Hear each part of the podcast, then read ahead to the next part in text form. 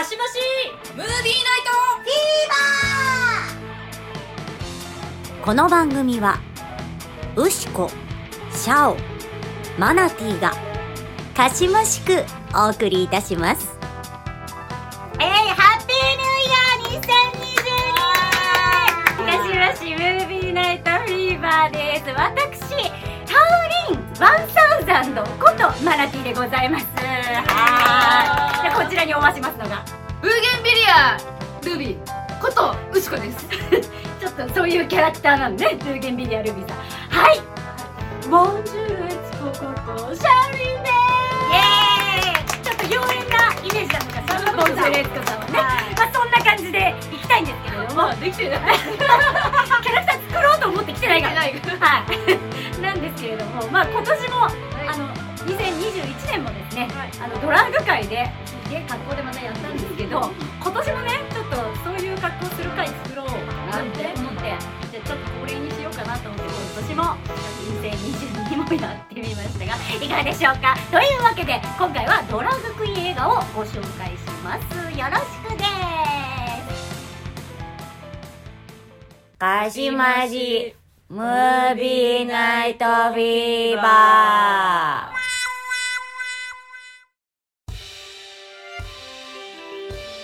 というわけで、今回はですね、ドラッグクイーン映画、えっと、去年、あの、紹介したじゃないですか、うん今、ドラッグクイーン映画を。まあ、ロッキーホラーショーを皮切りに紹介したんですけど、あの、その中で、あのまあ、いろいろ紹介した中で、二人から見たいと言ってもらえた、うん三人のエンジェルという映画についてご紹介したいと思います。はいはい、まずはデータから、えっ、と、全般は行こうと思うよ。えー、原題が、 To Wong Foo、Thanks for Everything、ジュリー・ニューモア。はいはい。邦題は、こんなんなのに、邦題は3人のエンジェル。はい。あの、ウォンフーさんへ、えっ、と、あの、すべてにおいてありがとう、ジュリー・ニューマーさん。で、ジュジュリー・ニューマーよりっていうのが、まあ、原題の、あれなんですけど、まあ、ギュッてして、3人の演じる。で、お送りしております。で、えっ、と、これは1995年のロードムービー映画。まあ、コメディなんですけどね。はブリジット・ジョーンズの日記の続編の「切れそうな私の12ヶ月」ブリジット・ジョーンズの日記「切れそうな私の12ヶ月」の監督をしたビーバン・キドロンさん。女性監督なの。でレイチェル・ワイズ主演の「輝きのように」これレイチェル・ワイズ好きなのに見てないと思うんだよね。あとシャーリー・マクレーンらアカデミー賞女優えアカデミー賞受賞女優3人が主演の「迷子の大人たち」などを撮られています。結構見たいなと思って。なんかイギリスの、あのー女性監督なんだからあの最初の方のとかは結構イギリスの俳優さんたちが上がって作って使ってやってるみたい。で主演はまずパトリック・スウェイジはい。2009年にねあの惜しくも癌で亡くなられてしまったんだけれども、はい、アウトサイダーとかダーティーダンシングとかあのゴーストニューヨークの幻で一世を風靡。あれの主役こ,、まあ、ここうね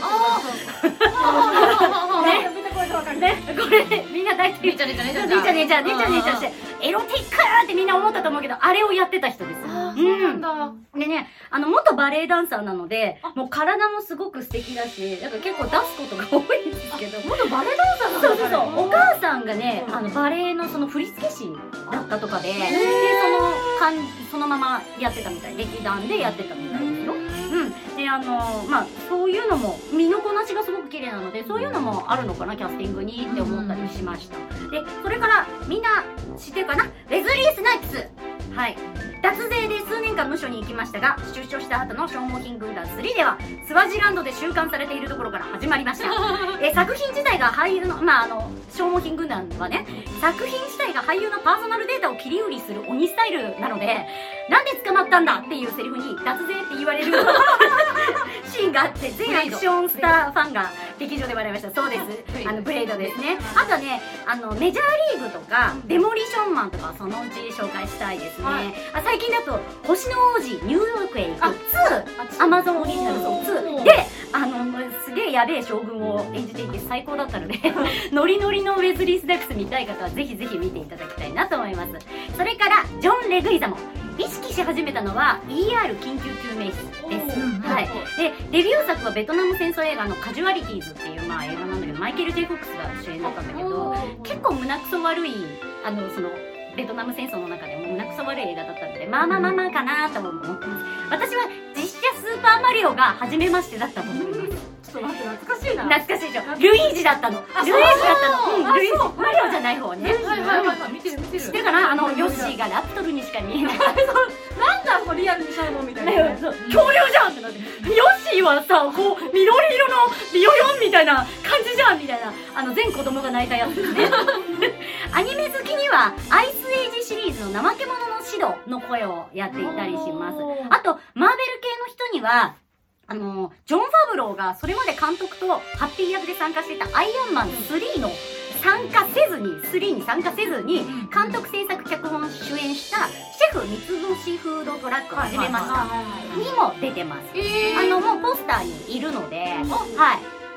多分見たことはあるシェフ仲間なのかな？かなえっと、うんで、ネトフリで公開されている彼の一人芝居の、猿でもわかる中南米の歴史っていうのがあるんだけど、これは本当人種のルツボアメリカで、ラテン系アメリカ人のために、であるためにいじめられた息子を励ますために、自分のルーツをあの勉強して、で、それでいろんなことが分かったからっていうのを説明してくれてるコメディの一人舞台があって、これは本当に勉強になるし、すごく面白いから、もしネットフリ見れる人は、あの、ジョン・レグイザもってでやると、あの、猿でもわかる中南米の歴史出てくるので、もしよかったら見てみてください。はいはい。で、あらすじです。ニューヨークのドラッグクイーン、ビーダとノグジーマは、うん。イーストビレッジで毎年行われるドラッグクイーンオブザイヤーで優勝し、うん。ハリウッドのミスドラッグクイーンオブアメリカパージェントの参加権と航空券を手にします。ハリウッド行きのね。うんうんうん。けれど敗退した駆け出しドラッグクイーンの父が泣いているのを放っておけず一緒にハリウッドに連れて行くことになっちゃいます。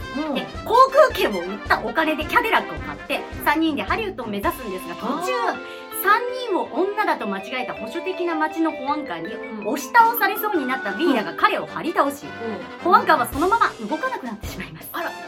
焦った3人は懺悔をしながらその場から逃亡。あら。さて3人は無事にハリウッドにたどり着けるのかなといった物語です。じゃないですか。やらないですね。楽しいじゃってって言って、行こう行こう ってなる3人。ね、パニックになると人間何するか分かんないよね。かしまし、ムービーナイトフィーバ見ましたが、どうですか皆さん？よかったでしょ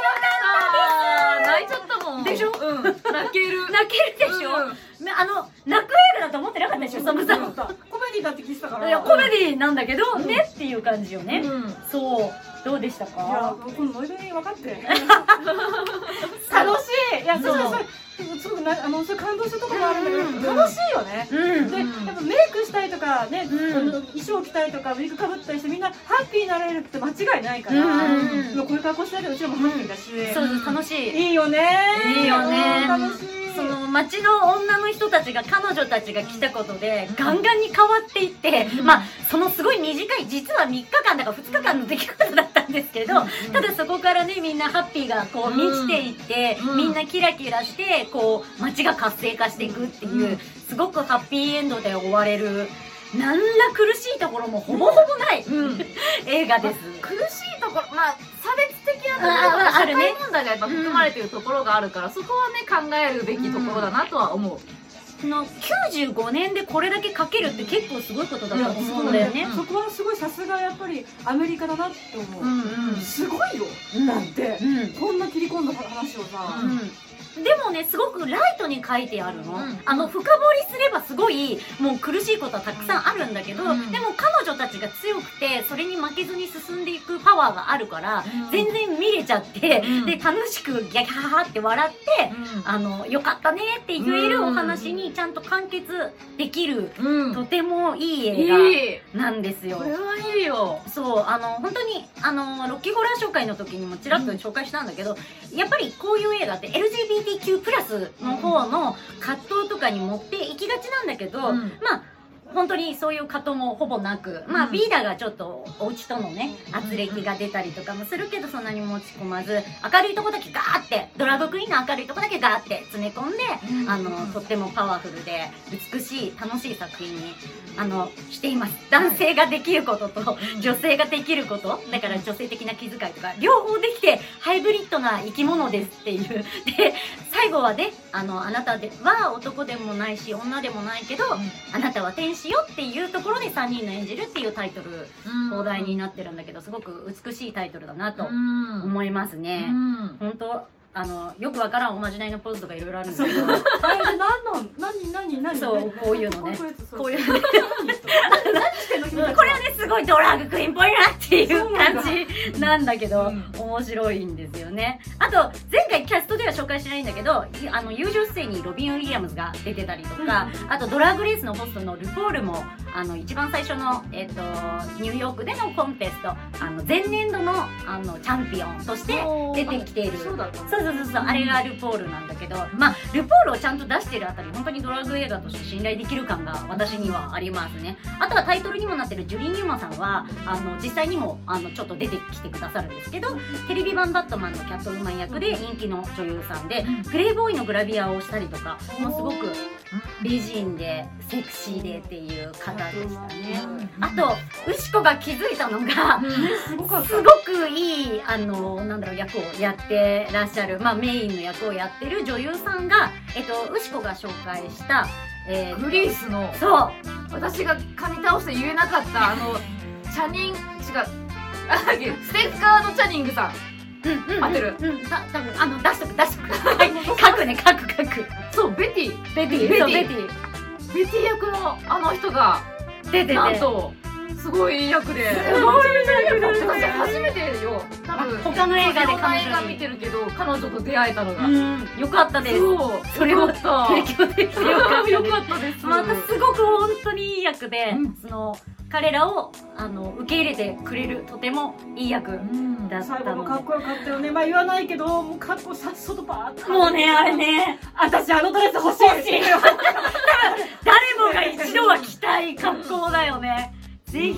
晴らしい。いやよかったです、うん。全然関係ないんですけど私今回これやったのは一つ、まあ、ぜ前回からみんな予想変えてもらったんですけど今月からですねロッキーホラーショーの舞台が実はうんうんはい、神奈川と広島と東京で開催されるんですけど、あの、最後の古田新太3番フランケンフルタなのね。うんということで気合が入ってるんですけど、あの、私は先行販売で取ったので、チケットぜひ、あの、まだ取れると思うんで、検索してみてくださいっていう感じですかね。本当あの、この映画、すごくおすすめな、あの、うん。ドラッグクイーン知らない人にもぜひ見てほしいし、あの、パトリック・スレイジを知ってる人、えーウェズリー・スナイプスを知ってる人、それから、ジョン・レグイザモ。この3人が見たことあるけど、え、女装？ってなった人は、人こそ見てください、ぜひ。もう、みんながちゃんと女の子でうん、可愛いので、うん。ぜひ見ていただきたいなと思います。スナイプスを見る目が変わる。変わるでしょ。変わる。もう、どうしよおばちゃんだって言ってたもん。ブレイド今度からおばちゃんにうお見てばちゃんに見る。どうしよどうしましょう。今度じゃあブレイド、この流れでブレイの。う持ってる持ってる。ノグジーマ、ノグジーマってなるようかな。はい。ね、なのでぜひぜひ見てみてください。かしましムービーナイトフィーバー